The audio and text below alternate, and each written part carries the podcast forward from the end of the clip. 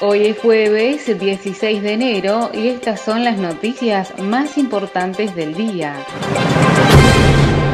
Calles anegadas en muchas localidades de la provincia de Corrientes por las intensas precipitaciones. En Virasoro varios barrios se inundaron, entre ellos el 81 viviendas con graves problemas. Hasta las 7.15 las precipitaciones llegaron a los 68.1 milímetros, según indica el ICA, Instituto Correntino del Agua y el Ambiente. El restablecimiento del 21% del IVA pone en jaque a las promociones en productos básicos se centra en los productos de la canasta básica que incluye lácteos, galletitas, aceites, harinas y otros que estuvieron exentos de IVA. La exención del IVA fue una medida dispuesta por el expresidente Mauricio Macri luego de la derrota de las pasos y duró hasta fin de año ya que el mandatario Alberto Fernández decidió no renovarla. Integrantes de una fundación correntina buscan recolectar billetes de 5 pesos para ayudar a animales en adopción. La fundación Hocicos es de Corrientes Capital y busca con esta movida lograr financiar la compra de alimentos balanceados y medicamentos para perros en estados de adopción. Virasoro tendrá un nuevo sistema de recolección de residuos. El nuevo sistema consistirá en dos días para la recolección de residuos reciclables. En el centro serán los martes y viernes. El día que se agrega para recolectar reciclables no habrá recolección de residuos orgánicos y húmedos. La primera etapa que comenzará en el mes de febrero incluirá a los vecinos que viven entre las avenidas Cocomarola y General Paz y Avenida San Martín y Sargento Cabral. Los residuos reciclables incluyen latas, cartones, plásticos, vidrios, papel y aluminio, limpios y secos, que deberán ser desechados en lo posible dentro de bolsas de color verde. La inflación de corrientes fue la más alta en todo el país durante el 2019. Corrientes junto al noreste argentino